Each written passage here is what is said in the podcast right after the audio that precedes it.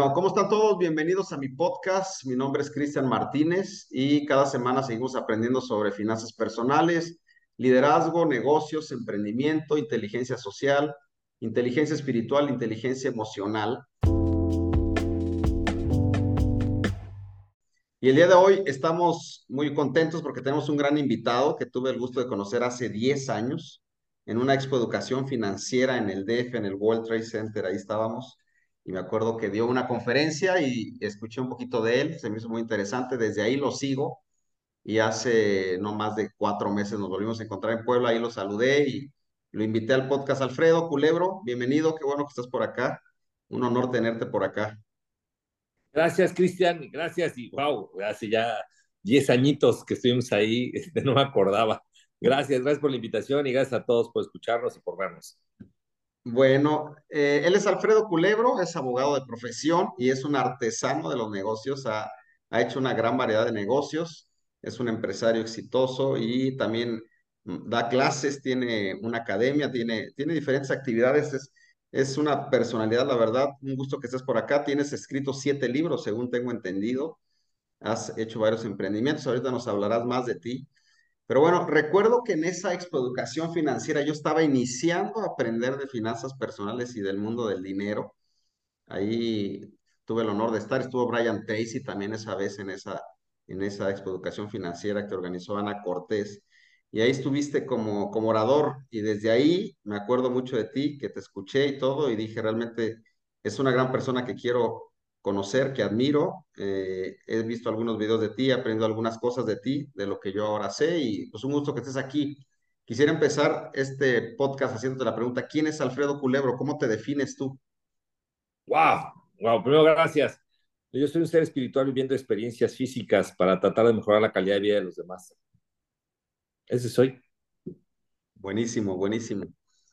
Me encanta porque realmente somos todos seres espirituales que estamos eh, caminando con un cuerpo físico y, teniendo emociones, teniendo un alma que nos hace pensar, emocionarnos y actuar, pero realmente lo importante es la parte espiritual.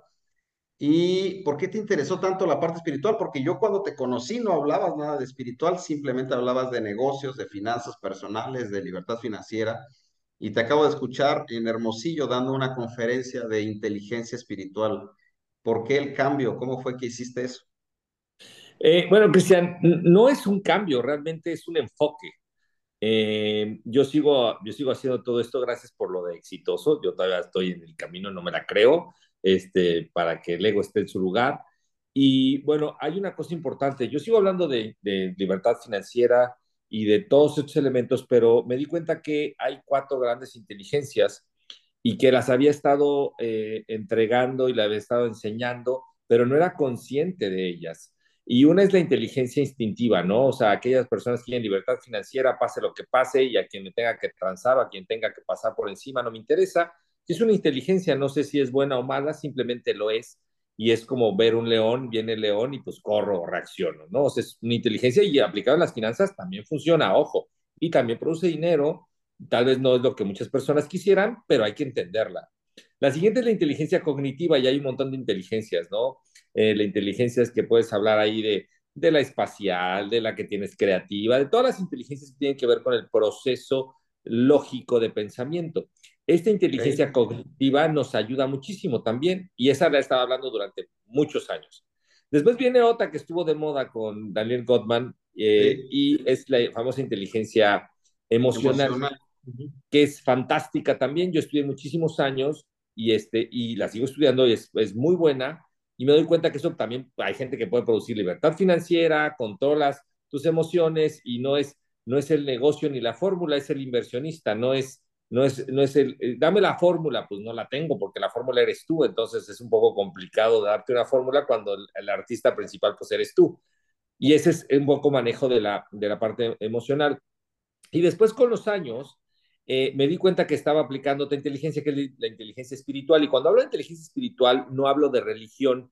Y en mi último libro es, parte de un capítulo, es espiritualidad y religión son cosas completamente diferentes. No se contraponen, pero no necesariamente son lo mismo. Cuando hablamos de la parte espiritual, es de ese tú más grande que está ahí, ¿no? Cuando de repente voy a hacer algún trabajo, hago una competencia, este, o necesito entregar un, un trabajo en la escuela y, y termino sí. me queda esa sensación de, híjole, lo pude haber hecho mejor. Creo que eso en automático es exactamente lo, a lo que me refiero yo con esta eh, inteligencia espiritual. Y la inteligencia espiritual tiene que ver con que tu sabiduría está dentro de ti y tú la sacas. La gente lo repite muchísimo, yo lo repetí durante muchos años, pero no lo tienes como muy claro, muy claramente estructurado. Entonces, eh, esa es la razón por la cual sigo hablando de libertad financiera, pero ahora con un enfoque de inteligencia espiritual, entreno en ventas con un enfoque en, de, de, inteligencia espiritual enfocado a resultados. Y creo que esto tiene que ver con, con muchas de las cosas que me han pasado desde muy pequeño y las, las experiencias que he tenido en mi vida, ¿no? Desde muy pequeño, a los 12 años, yo estudiaba una cosa que se llamaba eh, diáltica, eh, que mi papá era una, una persona que le encantaba andar en cosas nuevas y la energía era algo completamente, era un mundo completamente diferente a este, estamos hablando de hace 40, claro. 40 años, 42, 43 años, y, y nosotros, pues mi hermano veía, veía con las manos, yo leía, yo leía con los pies, mi hermana veía a través de la pared, dormíamos animalitos, el conejito, el, la gallina, pero era pura energía, o sea, puro manejo energético. Entonces, es un manejo de energía espiritual muy potente, no lo tenía. Y mi madre, pues de una formación mucho más católica, dijo, ¿qué está pasando con mis criaturas? Entonces dijo, no, no, no, fuera de ahí, ¿no? Pero desde ahí... aquí en la casa. Claro, desde ahí realmente empezó toda esta, toda esta formación. Después, bueno, pasaron muchas cosas, ¿no? Este, a los 13 años era muy inquieto, entonces empecé a, a ser, un, un, a ser comerciante, no, no empresario, comerciante a vender bicicletas porque quería un coche. Es uno de los libros que se llama No me gusta vender chingao. Ahí viene toda la historia, este, lo pueden buscar en Amazon. Y okay. eh, en, ese, en ese libro viene toda esa historia de que empiezo yo muy inquieto y mi papá, que es uno de mis grandes este, maestros y uno de mis grandes este, mentores, uh -huh. eh, le digo, quiero un coche. Entonces me ve con cara de, sí, güey, por supuesto que te voy a dar un coche, ¿no? Entonces me dice, pues cómpratelo. Y yo, mi, mi, segunda pregunta fue, ¿y qué hago para comprármelo? Y me dijo, vende algo. Y ahí es cuando yo empiezo a vender bicicletas, ¿no? Ahí viene la historia completa. Entonces empiezo a darme cuenta que había algo. Le llamaba yo ¿Cuántos años tenías ahí? Tres. O sea, estabas en segundo de secundaria.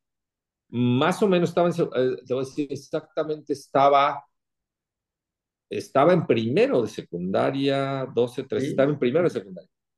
Súper chavito. ¿Y luego? Está, está, y no, luego al final de cuentas, eh, al final de cuentas, eh, yo le llamaba pasión, energía y demás, y hoy día me doy cuenta que es cierto, pero que hay algo más grande que es este espíritu, o sea, tu, eh, mi, mi, esencia, ¿no? Y, y, y, ahí es donde empiezo, y bueno, pasan muchas cosas, hago más negocios, me doy cuenta que puedo hacer dinero, eh, me doy cuenta que yo ganaba más dinero que mis maestros, ¿no? Entonces decía, todo esto que me enseñas, ¿para qué chingados me sirve? ¿No? O sea, pues o sea, yo sé hacer dinero, pues está bien que me digas todo esto. Obviamente, pues joven. A ver, pero, pero a ver, a ver, una pausa. ¿Ganabas más dinero que tus maestros en la universidad o, de, o desde antes?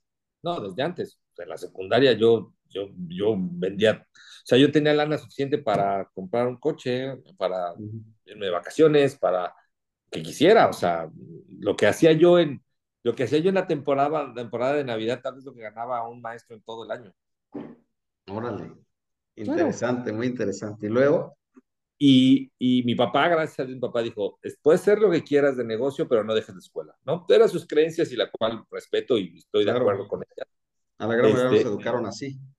Eh, y, y, y, en ese momento creo que fue, para mí fue benéfico, ¿no? O sea, fue muy bueno porque me ayudó a poder entender esta parte y así fue mi vida, o sea, seguí estudiando, no era bueno para la escuela, o sea, si de por sí era eh, ganando dinero, pues, o sea, no tenía bronca, no tenía nada de inteligencia financiera, todo lo que me llegaba me lo gastaba, este, me asaltaron, le ponía rins al coche, le ponía estéreo, le ponía bocinas, me quitaron todo, choqué, todo lo que te puedas imaginar como una persona pues imprudente, con cero educación financiera, cero, okay. o sea, cero, cero, cero, cero, ¿no? Digo, si, si hubiese, si hubiese eh, guardado solo el 20% y hubiese empezado a invertir, este, hubiera sido completamente distinta la, la, historia, pero no sería quién soy. Y así fue, ¿no? O sea, terminé, terminé la prepa, me fui a una prepa, eh, eh la, la, Universidad Panamericana. ¿Cuál, ¿Cuál, fue el primer libro de educación financiera que leíste? ¿Cuándo empezaste a, a entender este tema? No, no, no. El, el, primer libro, bueno, ahí pasa todo esto. Me voy a la UP y en la UP estudio Derecho. Sí. Este, y eh, ahí empiezo con muchísimo, mucho más inquietudes. Yo seguía haciendo negocios, seguía haciendo dinero. Yo quería irme de vacaciones, pues lo hacía, ¿no? Este, amanecí de fiesta una vez en París, en el Mundial, ¿no? Sí, de que, de que buenos días, este, te abres y dices, ok, ¿dónde estoy? Estoy en París, ¿no? Con mi compadre, ¿no? quiero mucho. Este, ¿Por qué? Pues porque, pero porque tenía acceso a todo esto, entonces, porque yo sabía cómo generarlo y mis, papás también me super apoyaron muchísimo. Entonces era para mí como un camino muy normal. Era muy simple, ¿no? Hacerlo, eh, eh, pero obviamente sin educación financiera, nada de educación financiera, aunque tuve un grandes, gran, gran mentor que fue mi padre, este, tuvimos un negocio importante, empezamos las, una, una, la primera, hoy es la primera franquicia de unos negocios que se llama los Biscuit Biscuits Obregón. Y, este, y eh, ahí aprendí muchísima, ahí, ahí aprendí contabilidad, finanzas, al final de cuentas, ahí mi cabeza dijo, acabón, o sea, hay que hacer números, hay que hacer reservas, hay que hacer, y yo en mi vida había hecho nada de eso, entonces empiezo a manejar este negocio, empiezo a darme cuenta, eh, empiezo, yo, me dicen, ¿en cuántas veces has fracasado? Puta, no me acuerdo, o sea, uh -huh porque hacía un negocio, no me salía, lo tronaba, el que sigue, eh, vendí limones, vendí fruta, vendí, este, eh, boleamos zapatos, eh, hicimos entregas de cosas, eh, hacíamos fiestas, todo lo que fuera, ¿no?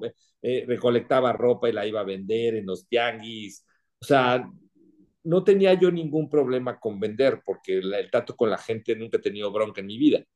Eh, y entonces, desde muy pequeño, pues lo empecé yo a, a, a, utilizar. Me vestía yo de Santa Claus, y regalaba, vendía juguetes y vendía dulces. Y, o sea, no tenía tema con eso. Pero no tenía, informa no, no tenía formación, eh, educación financiera, nada. Hasta, hasta los 20, 21 años, cuando de repente empezamos con este negocio, eh, eh, mi papá era vicepresidente de Citibank, ¿no? un banco muy famoso en ese momento, y aparte empezaba a ser un empresario. Entonces, este, y mi, mis papás siempre le han apostado a sus hijos. Entonces, pues eh, ahí como que empecé a poner todo esto en orden. Fue muy curioso porque me volví sumamente bueno para la parte financiera, pero sumamente bueno. Pero, pero fue por curiosidad o fue por necesidad? ¿Cómo, ¿Cómo entraste a ese mundo? Porque yo entré por curiosidad. Yo dije, hay algo que no sé, que otras personas están haciendo lana y yo veo que otros con mucha inteligencia, carreras, maestrías, doctorados no están haciendo lana. Me falta aprender algo. ¿Cómo entraste tú ahí? yo entré porque tenía que estar ahí. O sea, yo nunca pensé si hacía lana o no hacía lana porque desde muy chiquito la había hecho. De hecho, las proyecciones que se hacían del negocio, pues nosotros ya teníamos un negocio antes, que vendíamos barbacoa, había noches de dominó, había un karaoke, y un café y una taquería y demás. Este, eh, mi papá también fue, fue muy eh, un emprendedor, ¿no? Tiendas de deportes en el centro, desde muy chiquito yo, o sea, para mí para mí no fue que dije, wow, esto, no, o sea, simplemente fue normal y las escuelas en las que yo tuve la bendición de estar, pues había gente, hijos de empresarios muy grandes, entonces yo decía, pues si ellos hacen dinero, pues ¿por qué no yo? ¿No? O sea, era como muy, muy transparente. Eh. Estaba yo, de hecho, estaba yo estudiando algo la semana pasada y dice que, eh, dice que la verdadera riqueza es tener acceso a las cosas. Entonces, si tú tienes acceso a las cosas, eres rico, ¿no? Y, y, claro, dije, ah, cabrón, sí es cierto, porque tú tienes acceso a, a, ciertas cosas que te gustan, puede ser un coche, un departamento, un barco, un avión, lo que sea, y entonces puedes utilizarlo en el beneficio que tienes, ¿no?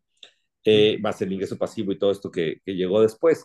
Pero así fue mi vida, o sea, me casé, tuve hijos, en el 2002, el 25 de diciembre, uno de mis hijos muere, y creo que eso cambia un poco mi, mi esquema, Cristian. Creo que eso, eso es un impacto muy fuerte transforma, eh, porque pues, toda la lana, todas las acciones, todo, todo, no me regalaron cinco minutos más de mi segundo hijo de vida. Y ahí fue como que, como que un switch, ¿no? Yo fiesta, dinero, casado, desmadre. Sí, ¿Qué, edad, ¿Qué, edad, tenías tú y qué edad tenía tu hijo cuando falleció? Eh, yo tenía 27, 28 años, él tenía un año. Entonces, eh, el, tengo otro libro que habla precisamente de eso. Y, pero eso da un switch. Entonces yo empiezo a enfocarme a generar cosas diferentes. ¿Qué cosas diferentes? Me empiezo, me, me enfoco al ejercicio, durísimo, hacer triatlones y demás, y me empiezo yo a buscar dónde estaba mi hijo. ¿no? O sea, está bien, yo sí con una formación católica, pero ¿dónde estaba? Y entonces tengo más de 75 certificaciones en todo lo que puedes, coaching, no coaching, este, terapia de la risa, no terapia de la risa, PNL, no PNL, Tony Robbins, no Tony Robbins, Brian Tracy, perdón, etcétera, etcétera, etcétera, etcétera, etcétera, vida después de la vida, vida para adelante, vida para atrás, regresiones, no regresiones, constelaciones, Ginina Prekop, Bettinger, o sea, porque yo quería buscar algo, quería entender budismo, judaísmo, me metí a hacer maestrías, doctorados, filosofía, o sea, yo tenía, tenía como esa, esa sed que hoy sigo teniendo de aprender, pero, pero era entender, pues, a dónde estaba mi hijo, o sea, qué había pasado, ¿no? Este, pues, me certifiqué en semiología, este, eh, fui el primero en, en Vital, Vital, Fundamental of Life, en nivel 8, el primer hispano en el mundo en hacerlo. O sea, todo esto me llevó a, a empezar a, a, a, entender, a hacer deporte, a enfocarme. Ahí llegué y ahí toda esta formación financiera que ya tenía empezó como a, como a hacer un revoltijo que no entendía y llegó a mí un libro que es Padre Rico, Padre Pobre. Okay. Leo, leo a Robert y digo, está loco o sea, este güey no está loco. Y después veo un programa y voy al programa y digo, ah, no, no está tan loco. O sea, ¿no? hizo, un, hizo un evento en vivo y tú fuiste. Eh, hace un evento Marco Antonio Regil en México, en el Hotel Camino Real, en, el, en noviembre del 2006, uh -huh. y yo voy, y yo lo veo y digo, ah, chinga, o sea, hay algo atrás. No entendía qué era Cris. En ese momento es inteligencia espiritual. Ahora lo digo claramente, pero no lo entendía. Yo decía, oye, está muy bien ventas, liderazgo, está muy todo esto, está muy bien, y cuadrante, y entonces tu libertad financiera, y no eres empleado tu empleado, pues me llamaba mucho la atención. A los ocho días estaba yo en Phoenix, Arizona, en un programa con Kiyosaki, con Blair Singer, que es su mejor amigo, que hoy día es uno de mis mejores amigos. Ayer estuvimos en la noche viendo un proyecto que tenemos a nivel mundial, y, este, y fue cuando dije, ah, cabrón, o sea, esto me gusta. Y entonces tengo certificaciones ahora como facilitador, como speaker profesional, como un montón de cosas, y eso da un giro completo. Pego todas, todas estas cosas que estaban sueltas, programas, no programas, pa, pa, pa, pa, pa, la parte empresarial, demás, la empiezo a pegar, o sea, hago procesos de irme tres meses a un rancho a, a, a, a este, ¿cómo se llama?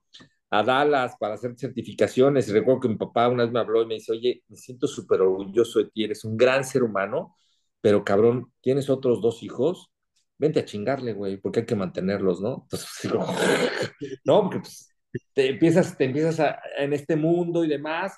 Eh, tengo grandes maestros, René May, este, Geshe Michael, o sea, tengo muchísimos grandes maestros que se, acerca, se han acercado a mi vida, entonces me voy 20 días al desierto, en silencio, a hacer meditaciones profundas, a hacer fasting, a hacer un montón de cosas, porque pues empiezo a encontrar esta parte de cómo cómo poder ayudar a los demás. Y, y me decías al principio de la llamada.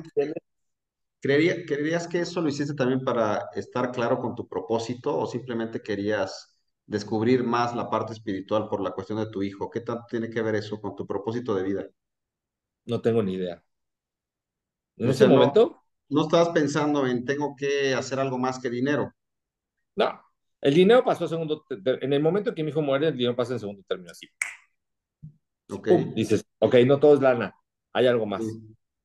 Y, y, del 2002, de, de, la Navidad del 5 de diciembre del 2002 al a noviembre del 2006, que es el 3, el 4, el 5, cuatro años, sí. eh, más muchísimas otras cosas, era, era aprender, era entender, era curiosear, era entender qué había después, pero al mismo tiempo, pues la vida me fue poniendo como en los lugares adecuados. Recuerdo que una vez estaba con uno de mis grandes maestros, Geshe Michael Roach, un lama budista. Le dije, ¿sabes qué? Me quiero ir a un convento así acá y Saramay, donde estaba el Dalai Lama y demás. Y me dijo, tus dones son en el mundo empresarial. O sea, ve allá, usa uh -huh. tus dones. O sea, usa tus dones y habilidades para servir a los demás. Y así fue como me di cuenta de todo esto, descubro quién soy y empiezo ahora a hacer un merch. Digo, espérame, pues el mundo espiritual, el mundo empresarial es exactamente lo mismo. Y a pesar de que, a pesar de que hoy escuchas el término inteligencia espiritual como mucho más claro, siempre lo he hecho. Siempre, todo el tiempo. Y lo he hecho conociendo que era, que era algo espiritual, no inteligencia como tal, pero clarísimo. y después me doy cuenta que pues mm, tú no atraes, tú no atraes lo que deseas, sino lo que eres. Y entonces, si no trabajas en lo que eres, pues no atraes lo que quieres, ¿no? Así de simple. Y eso, eso empieza a ponerle muchísimo orden a, a muchas cosas. Genero muchas empresas, genero empresas, pierdo dinero, genero inmobiliarias, no genero inmobiliarias, hago spas, hago spas. O sea, pero, pero con un enfoque completamente de, ok, ¿qué es lo que sigue? Cinco ¿En qué momento te hiciste socio? ¿En qué momento te hiciste socio de Robert Kiyosaki? Socio o sea, lo conociste ahí y fuiste para allá y luego te lo trajiste a México, algo escuché de eso. No, no, no, yo, yo, yo lo que hago es que toda esta filosofía la traigo a México y entonces empezamos a generar toda esta filosofía, hacemos las traducciones, hacemos todo esto para, para hacerlo, dentro de otras cosas que hacía Taje Crescom International a México también. Entonces, porque pues mi naturaleza es, soy un emprendedor desde muy chavo. Entonces me traigo toda esta filosofía, me la traigo con Blair Singer, me la traigo Marco Antonio Regil también está metido en todo este proceso y empezamos a generar eh, programas y con esos programas hemos entrenado a más de medio millón de personas en el mundo, o sea, en estadios, en miles de lugares. Eh, no he hecho programas, por ejemplo, en la India o en Australia, en los demás continentes, en todos he estado haciendo programas. Y, y eso, eso empieza, a, empieza eh, toda esta filosofía de la educación financiera que, que Robert genera, la empezamos a bajar. ¿no? Y de hecho, a Robert lo traigo en el 2019 a México y hacemos Divergentes, hacemos un programa enorme en México, en, ahí en Centro, Centro Santa Fe, y es la primera vez que hacemos algo con Robert en México, ¿no? Porque no habíamos, no habíamos hecho durante muchos años muchas cosas que en otras partes del planeta, programas con él hemos hecho un montón, pero no habíamos hecho nada en México hasta el 2019. Pero en este, todo en este lapso, pues empezamos a generar toda la inteligencia espiritual, ventas, comunicación, liderazgo, equipos de trabajo, este desarrollo personal, más desarrollo empresarial, más entender que todas las personas tienen un genio, más entender los principios de Buckminster Fuller, o sea, como que toda esta información y al mismo tiempo, pues yo soy un empresario. Entonces, pues genero para los emprendedores, para los solopreneurs y para las empresas. Entonces, son como tres grandes divisiones. La división que tenemos para emprendedores, la división que tenemos para solopreneurs y la división que tenemos para Culebro Global Consulting, que tiene que ver con todo lo que hacemos para empresas, empresas que facturan por lo menos 100 millones de pesos, es esa parte, esa parte del consulting. Y a la par, pues me gustan los bienes raíces, tenemos una empresa de CBD, en una red de mercadeo, porque me gustan los negocios. Y entonces, en todo esto, pues tengo, tengo clubes de inversión, eh, tengo alumnos que generan, generamos inversión, estoy haciendo un edificio este, ahorita, entonces, pues es muy normal que la gente llegue y te gusta, y entonces vienes, inviertes y te educas. Y eh, lo que me encanta a mí es ayudar a la gente y educar, Cristian. O sea, eso es, eso es un poco la historia. Me dice, pues, ¿quién eres? Pues soy parte de todo esto. Pero a final de cuentas, ¿por qué digo que soy un artesano? Porque los artesanos no hacen ninguna pieza igual. Y entonces yo no hago ningún programa igual, no hago ninguna consultoría igual, no hago ningún negocio igual. O sea, no tengo un manualito, paso uno, paso dos, paso tres. No, es más, puedo ir contigo a un programa de emprendedores o puedo ir a un programa de, de, de, una, de una empresa y digo, voy a hacer estos 10 puntos, ajá, y a la mitad me encuentro que hay otra cosa y pues, perdón, pero vamos a hacer lo que se necesita no lo que dice el librito. Entonces, eso, eso es un poco, un poco lo que somos y lo que, lo que somos y lo que hacemos. Con respecto a la libertad financiera, yo he visto que mucha gente se pierde queriendo buscar la libertad financiera, tratando de, de que sus ingresos pasivos o sus inversiones paguen su estilo de vida, pero en muy corto tiempo todavía no hacen capital ni nada. Y también creo yo que hay una nueva filosofía, una nueva línea donde la gente dice la libertad financiera es para irte a una casita en la playa y no hacer nada. ¿Qué opinas tú de la libertad financiera? ¿Qué es lo que tú enseñas? ¿Cómo la, cómo la transmites a las personas que están contigo? Mira, número uno, o sea, creo que antes de entrar ahí, creo que la libertad financiera tiene que ver con cada uno de nosotros. O sea, hay, tu libertad está puesta en estar en la casita en la playa, en tu hamaca y disfrutar la vida, eso es correcto. O sea, es como una anécdota de aquí de, tu casa estoy, yo estoy frente al mar, me gusta vivir frente al mar, entonces normalmente paso la mayor parte del tiempo en, mi casa en la playa, y, y, de repente hay dos, dos este, pescadores, ¿no? Y uno le dice al otro, oye, ¿qué vas a hacer de tu vida? Y dice, nada, pues pescar.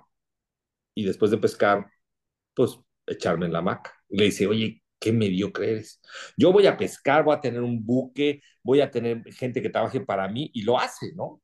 Y voy a hacer, voy a hacer un, un, este, un buque pesquero, empieza a enlatar eh, pescado, llega con todo, y después de 20 años se encuentra a su amigo y dice, ¿y, y todo esto para qué te ha servido?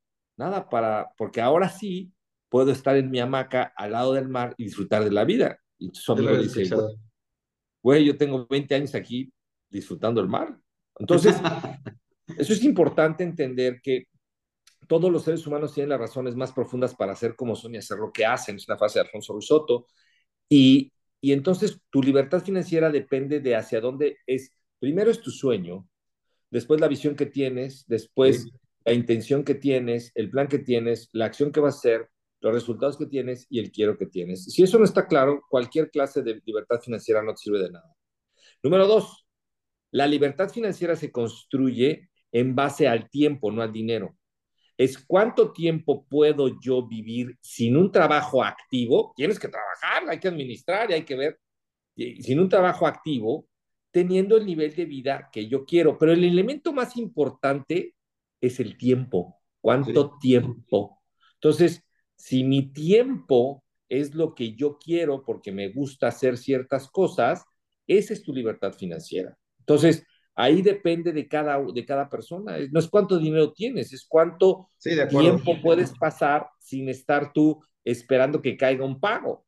Y mira, como emprendedores, eh, eh, puedes estar muy cerca de esto y decir, híjole, no, yo lo digo, ah, ya estoy cerca, pero viene la adrenalina y digo, no, quiero otra cosa. Y esa es mi naturaleza, Alfredo. Pero tal vez tu naturaleza que dices otra y dices, espérame, yo puedo vivir con mil dólares, vivir muy cómodo, es mi estilo de vida, puedo generar tres propiedades, me puede dar esta libertad que yo quiero, genero riqueza infinita porque están pagadas y vivo al lado de, del lago, del mar o de la montaña como yo quiero. Entonces, eso hay que tener muchísimo cuidado porque la libertad financiera no es tener un avión. Claro que alguien quiere decir, mi libertad financiera es tener un avión. Bien, be my guest, o sea, no hay bronca. Pero la gente dice, yo quiero tener un, un avión. ¿Y eso qué es, güey?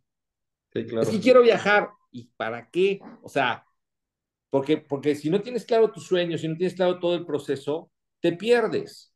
Entonces, la libertad financiera es un tópico que ha sido prostituido y en la pandemia sí. muy prostituido, claro. ¿no? Porque con la tecnología, que es una ventaja, eh, y hoy día con ChatGPT, pues pones libertad financiera, dame un programa, lo haces, prendes tu cámara, vendes cinco tickets y lo lees, y literal, ya eres un experto. Entonces, eso, eso, y es una ventaja tremenda porque es el acceso a toda la gente. Pero si no, si, no, si no tienes claro el punto hacia el que tú te quieres mover y ese tú más grande que quiere moverse, que es la inteligencia espiritual, pues no, no solamente es libertad financiera, porque el dinero lo único que va a hacer es sacar quién eres. Sí. O sea, si eres buena gente, muy buena gente, más grande. Si eres un hijo de tu mamá, más grandote. O sea, el dinero lo único que hace es que hace exponencial lo que eres. Totalmente entonces, de acuerdo. Entonces, eh, la libertad financiera, que por supuesto que me gusta, que por supuesto que entiendo, enseño, empleado, autoempleado, dueño inversionista, tengo club de cash flow, pueden entrar a gratis.alfredoculebro.com, pueden bajar el app de Alfredo Culebro, hay recursos gratis, tenemos cosas gratis, tenemos un programa gratis ahora que vamos a dar, hay jugadas los miércoles de cash flow gratis, o sea, por supuesto que tienes que aprender las herramientas, pero las herramientas per se no sí. hacen que te muevas a donde tú quieres moverte. Y entonces tú sabes a dónde es el destino, usas las herramientas que es un coche, un caballo, una bici, lo que tú quieras, y entonces te mueves hacia eso. La sí, gente está muy confundida. Lo más importante es tener claro el propósito por el cual estamos, luchar hacia él, pero en el camino te vas convirtiendo en una persona de mucho valor. Entonces, tu tiempo, que ahorita fue lo que tú dijiste, es el elemento más importante que todos los seres humanos tenemos. Cada vez eres una persona más valiosa si sigues creciendo. Entonces, el hablar de libertad financiera solamente como quiero irme a una hamaca pero no hacer nada, yo creo personalmente que pierde un poco el enfoque de, de, de por qué no pues seguir creciendo como persona, aumentar, sacar tus talentos, habilidades, dones y nunca somos producto terminado, siempre podemos mejorar, aprender y avanzar para hasta el último día que estemos muertos, ser, mejores personas y sacar lo mejor de nosotros. Ahora, en el camino de crecimiento hacia tu propósito, tu tiempo va teniendo más valor y, y más personas quieren tener acceso a ti. Pues sí, no.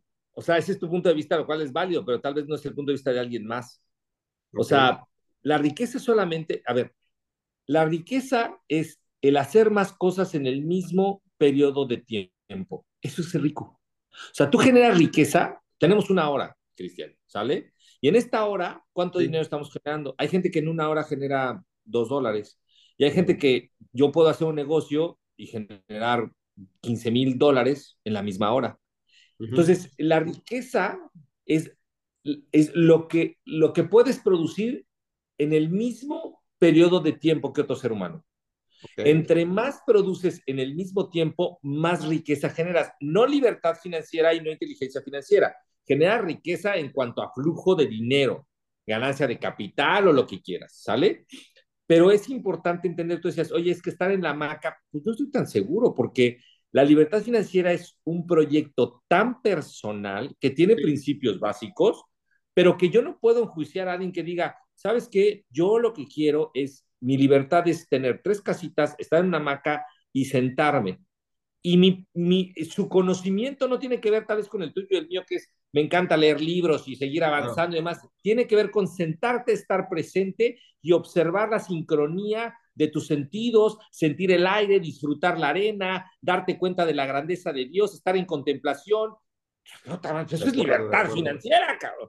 Pero tú dices, este es un huevón que ya no quiere crecer. No, y jamás un libro. Entonces, es, es, muy peligroso. La gente soberbia, con poca educación financiera y con casi nula educación espiritual, enjuicia a los demás. Dice, es que este no es. No, espérate. No, claro. la inteligencia espiritual pegada a la libertad financiera tiene que ver contigo. Y las únicas respuestas claras tienen que ver con una cosa que se llama línea educativa. Viene de educir, de educación, de educere, de lo que viene hacia adentro de ti. Entonces tú no puedes jamás decir, ese güey no sabe qué hacer. No, espérame. Claro, claro. Pregúntale cuál es su plan. Pregúntale, o sea, a mí me encantaría, claro, me encanta estar aquí, está aquí la maca en mi balcón, me encanta tener esta vista, estar en un piso 18, me fascina, pero eso es lo que a mí me fascina. Pero, pero puede haber una persona allá abajo que es libre financieramente porque tiene tres hectáreas ahí de cultivo que maneja su, su, su, yerno y que le paga una rentita mensual y le renta a otra persona este, que le renta tierrita y le da 10 mil pesos y él es libre financieramente y él está claro en su propósito. Entonces, es, es, es, esto de, de, de, de, lo que después de la pandemia surgió de hazte rico en tres pasos, güey, ya es, es, absurdo, porque no hay una fórmula. ¿ok? No hay una fórmula, ¿no? Tú vendes, tú vendes coches, está padrísimo. Yo no podría vender coches, me da hueva. Entonces yo no puedo, yo no puedo decir, no, Cristian, es que tú estás equivocado. No, espérame, claro, espérame, espérame, espérame. Creo que, creo que eso que estás diciendo es precisamente toda esta prostitución del rico de tres pasos o del rico de la, de la puerta de esquina o todo esto que surgió de manera revolucionaria en la, en la, en la pandemia y que ha prostituido estos procesos. Entonces la gente tiene que entender que necesita educarse, sí, que necesita herramientas, sí, pero lo más importante, ¿para qué las necesita? Sí, claro, es lo más importante. De acuerdo. Claro, o sea, porque si no, pues qué bueno, güey, o sea, qué bueno. Oye, Alfredo, ¿a ti te gustaría tener un yate? Sí, me gusta, los, lo he vivido, me, me fascina, eh, me gustaría tener suficientes, cinco mil propiedades para pagarlo, por supuesto que sí, o sea, porque, porque me gusta, porque lo sé, pero tengo un compadre que le digo, güey, un, un, yate me dice, no, güey, vamos a ver a la América, al este de este caja.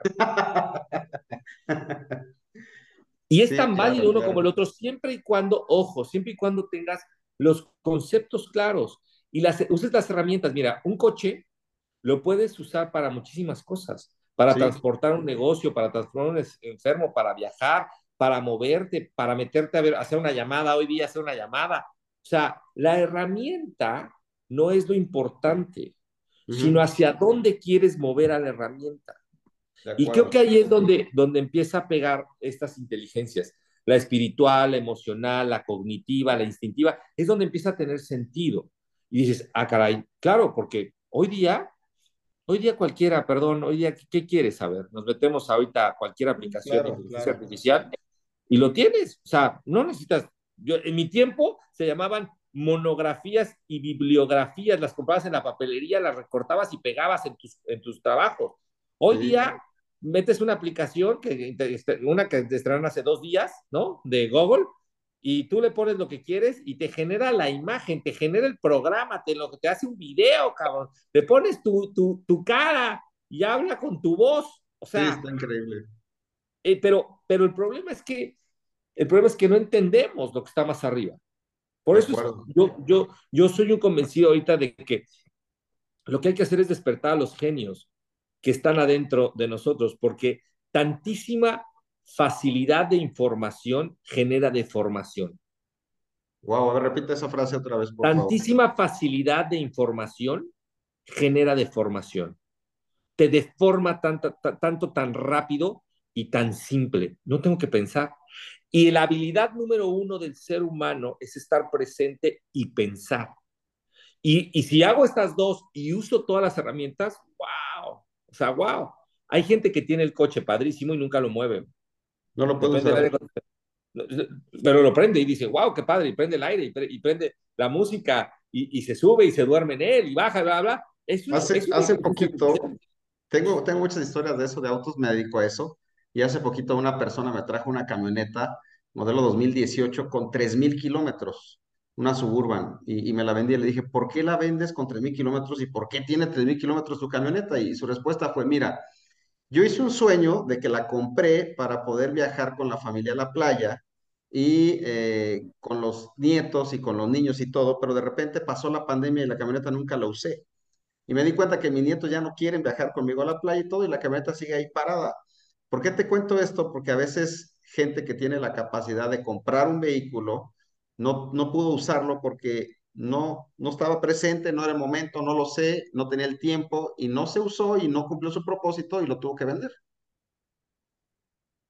De Perfecto. acuerdo contigo, de que, de que somos así, hay herramientas que tenemos que usar para cumplir un propósito y cuando realmente tienes un propósito claro, pues la vida la vas haciendo más ligera. Escuché hace poquito una definición de riqueza que decía, rico no es el que más tiene, sino el que menos necesita. Y estoy de acuerdo con eso. O sea, ya cuando entiendes de libertad financiera, de negocios y todo, lo más valioso siempre es el tiempo y no puedes desperdiciar el tiempo. Fíjate, fíjate, Cristian, y, y creo, que, creo que esto es importante. La gente quiere tener libertad financiera, lo cual es fantástico, ¿no? O sea, o sea, ¿cómo acabas con la pobreza? Kiyosaki dice, ¿cómo acabas con la pobreza del mundo? Tú, sé uno, un, un, tú no sé pobre y entonces ya tenemos uno menos y estamos ayudando al, al mundo. Eh, pero yo, yo, te, yo, yo te hago esta pregunta. ¿Quién eres? Claro. Tengo claro, soy Cristian Martínez, soy hijo de Dios, soy una persona espiritual, teniendo un propósito claro de ayudar a otras personas a sacar sus dones y talentos, a influenciar con mi vida, con los dones que yo tengo, a empujar a otros a que puedan creer que ellos pueden hacer algo más para trascender y servir a más personas. Correcto, o sea, pero si te quito el nombre de Cristian, ¿quién eres? Un ser espiritual, un hijo de Dios. ¿Te das cuenta? O sea, cuando llegas ahí, dices, Sí, ok, si parto de ahí, ahora construyo la libertad financiera. Por eso digo yo, inteligencia espiritual enfocada a resultados. O sea, hay que, hay que expandirte, pero chingarle. Hay claro. que, hay, que, hay, que, hay, que, hay que meditar, pero pararte a darle, papá. O sea, hay que entender el concepto. O sea, ¿por qué? Porque tengo un sueño claro, tengo una intención clara, tengo una visión clara y tengo un plan claro y le voy a dar en la madre. O sea, o sea lo voy a hacer. grabando un podcast. Y, o, o, sea, lo, lo, voy a hacer, o sea, lo voy a generar, me voy a mover, me voy a, Sí. voy a, voy a co-crear con la gente. Dejémonos de las pendejadas de competir y pensemos en co-crear como humanidad. De Y entonces, acuerdo. ahora sí estoy generando libertad financiera, acorde a lo que yo quiera. Mi yuntita, eh, la, la, la, la, la playa, mi hamaca, este, no hay bronca, Ujú. no hay bronca, pero, pero tiene que ver con los principios básicos del ser humano. Y por supuesto, o sea, yo quiero un ingreso pasivo muy grande. O sea, Sí, quiero hacerlo y quiero generar más negocio y quiero generar más educación y quiero generar un, un modelo educativo junto con, con 15 amigos que tenemos a nivel mundial para cambiar al, al planeta, para dejar un legado, para trascender. Claro, pero, pero va acorde a lo que yo quiero. Pero tal vez tú dices, oye, yo quiero generar un legado en, en, en los vehículos de transporte, que son los coches, está toda madre, pero la gente se encasilla y dice, no, es que si no tengo bienes raíces no funciona. Espérate, güey. Espérate, o sea, sí, sí, estoy de acuerdo, a mí me gustan los bienes raíces, creo en la libertad financiera basada en bienes raíces, en oro, en plata, creo en eso, pero creo más en que tengas claridad tú qué quieres y uses el mecanismo. Entonces, yo quiero, si yo quiero ser músico, perfecto, güey. Perfecto, tienes inteligencia, perdón, espiritual, tienes inteligencia mental, ok, ahora construye tu libertad financiera, ten dos o tres departamentitos de dos o tres conciertos que hiciste, eh, que, que, tu lana mensual para comer y para todo lo que necesitas no te falte, y sé un chingonetas en el piano, cabrón, o sea, no necesitas lana y ahora vuélvete y explota tu talento al máximo, cabrón, saca tu espíritu, saca tu pasión, genera lo que tienes que generar y hazlo, güey. No tienes que decir, no, güey, necesitas ser una empresa. No, güey, él quiere ser pianista. O ella quiere ser mesero, güey. O este güey quiere ser, yo no sé, güey, o sea, quiere ser agricultor, cabrón. O sea, de acuerdo, la de gente acuerdo. no lo entiende. La gente suma riqueza a posesiones materiales y no, güey. Es sumas tu posesión personal y la transformas en riqueza. Lo que yo poseo de mí, mi soberanía como ser humano. Y entonces cuando lo entiendo, ahora me muevo a donde quiero mover. Si no, perdóname, pero ya basta de cabrones que te digan, ser, ser rico en tres segundos, me vale madre, güey. Claro. O sea, tienes tú que ver qué eres, de dónde vienes, en qué, en qué espacio estás, usa tu inteligencia espiritual, enfócala, edúcate, lee, eh, instruyete, pero explota lo que tú quieres, lo que tú eres. No hay, no, es que yo quiero ser como Cristian Martínez o como Alfredo Culebro. No, güey, no. Sé como tú tienes que ser. Y ese es el problema, Cristian. La no. gente tiene hueva de pensar en sí mismo. Quiere que le des la respuesta. Y ahora, como, como tenemos tecnología y te da la respuesta, más perezosos mentales estás generando, sí, más esclavos de sí mismos. Olvídate de la libertad financiera. Por eso el tema es la educación. Hay dos problemas, educación y liderazgo. Por eso es que ahora dices, oye Alfredo, es que ahora hablas de la inteligencia espiritual. Claro, porque hoy día tenemos a ChatGPT y hace dos años no existía. Entonces, si no eres un güey que puede evolucionar y crecer de manera efectiva, no vas a pasar. Claro. Tienes que quedarte sumamente claro con eso. Ahora que ya lo tienes, como te puedas dar cuenta, me apasiona el tema, lo amo, pero cuando, cuando tienes esta claridad, dices, ah, ok, ya sé qué voy a hacer. Y entonces ahora entiendo hacia dónde me voy a mover. Y entonces ahora sí, le das a tu educación financiera, a tu, a, a tu, a tu inteligencia espiritual, enfocada a qué? A ser conductor, a ser violinista, a ser pianista, a ser chef, a ser empresario, a ser constructor. ¿A qué? Sí, claro. ¿A qué? ¿A los, japoneses, qué? los japoneses le llaman encontrar tu ikigai, me encanta, creo que va muy ligado a lo que estás diciendo. Pero tengo otra, otra pregunta que hacerte. A ver, ¿en qué basas los principios espirituales? Yo me considero también una persona espiritual, soy cristiano, conozco la Biblia y me encanta, Cristo es mi máximo ejemplo. Me encanta modelar, tratar de modelar a Cristo es un saco muy grande porque es un ser increíble, eh, pero mi, mi, mis principios espirituales están sobre una Biblia, sobre lo que la Biblia enseña. ¿Tú cómo, cómo manejas esa parte en los principios espirituales? A ver, cuando yo, cuando yo pinto de colores algo, no está mal, pero ya lo pinté de colores. Sí. ¿Ok? Entonces tú dices, oye, yo, o sea, hay un libro fantástico que se llama uh, A Lead like, like, Jesus, ¿no? De Blanchard, fantástico libro. Este, y no está mal, pero si yo digo, yo soy espiritual por esto, no, yo conozco muchas personas que son cristianas y de espiritual no tienen nada. Sí, la espiritualidad es la capacidad, la, es la capacidad de poder educir en ti algo y encontrar la respuesta adentro. Y tú le puedes llamar Jesús, otro le puede llamar Mahoma, otro le puede llamar Buda, otro le puede llamar inteligencia este, infinita, pero ponle la etiqueta que quieras. Cuando tienes este proceso, ahora estás hablando de espiritualidad. Voy a ponerte un ejemplo muy fácil, Cristian, para entender la espiritualidad. Sí. Un, un, ejemplo muy fácil. Imagínate que tú y yo estamos en un edificio, un rascacielos, 30 pisos, ¿sale? Y en el penthouse, allá arriba, para entender la diferencia entre espiritualidad y religión, no sí. toda la religión es espiritualidad Y cualquier acuerdo, persona espiritual puede jugar en cualquier religión. Es, es distinto. Entonces, imagínate que estamos en el piso 30. Y ahí está Jesús. Está Jesús, está Mahoma, está Buda, está la Madre Teresa, está Gandhi. Están todos ellos sentados. Pregunta, Cristian, ¿de qué hablarían? Claro, buena, pregunta. Yo creo que. ¿De qué hablarían? De la esencia de cada uno, de, del amor. No es cierto. Hablarían de amor. Sí, sí, sí. Siguiente pregunta. ¿Cuántas discusiones pendejas que es que tendrían? Ninguna. Correcto, ninguna. Porque la espiritualidad no tiene color. Sin embargo, si esto yo lo bajo y todos sus seguidores, cristianos, católicos, budistas, judíos, están en la planta baja, estarían matándose. Claro, sí, defendiendo una bandera. Ese es el problema. Cuando tú lo pintas de un color, y no está mal, ¿ok? Pero cuando lo pintas de un color, ya no estás hablando de espiritualidad, estás hablando de religión aplicada a algo. Y está bien. O sea, está bien. A mí, a mí yo tengo muchos amigos judíos, cristianos, me fascinan los cristianos, tengo socios cristianos, ¿no? Tengo socios judíos, tengo socios budistas. No hay bronca. Pero cuando tú lo pintas, estás a una raya del fanatismo. Sí, de acuerdo. Oye, es que mi libro es el que habla. Espérame, todos hablan. Tú, ¿qué color quieres? Es otra historia. Entonces, cuando tengo esta claridad aquí arriba, ahora dices, bájalo. Eso es espiritualidad. Cuando yo empiezo a discriminar, estás hablando de religión y estás muy cerca de fanatismo, estás calificando al otro ser humano y creo que ahí ya puedes llamarle religión y está bien y es válido. Yo me defiendo por mi religión y mato por mi religión. Pues es válido para ti, para mí me parece que no es así, pero, pero por eso digo, cuando lo tienes aquí arriba, la espiritualidad es contexto, la religión es contenido.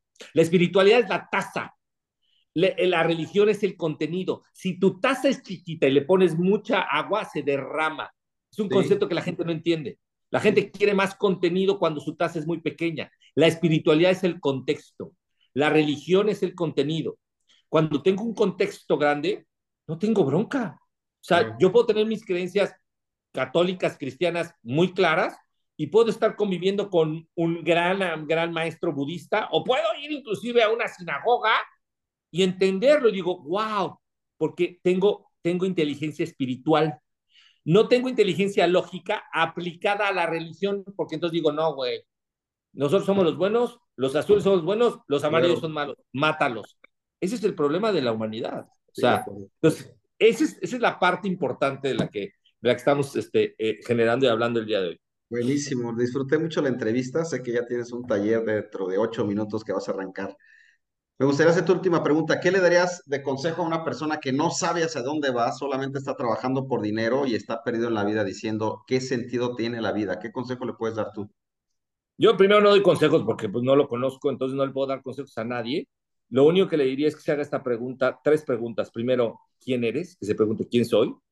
Segundo, ¿qué juego estoy jugando? Tercero, ¿de qué estado de ánimo me encuentro?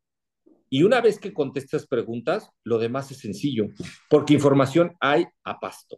Hoy día no hay nada que no sea información. Todo lo que quieras, puedes preguntarle y aparte gratis. Entonces, esa sería mi respuesta y pues muchísimas gracias, Cristian. Buenísima, gracias. Disfruté mucho esta entrevista. Gracias por tu tiempo. Sé que estabas ocupado y abriste por ahí tu agenda. Te agradezco muchísimo.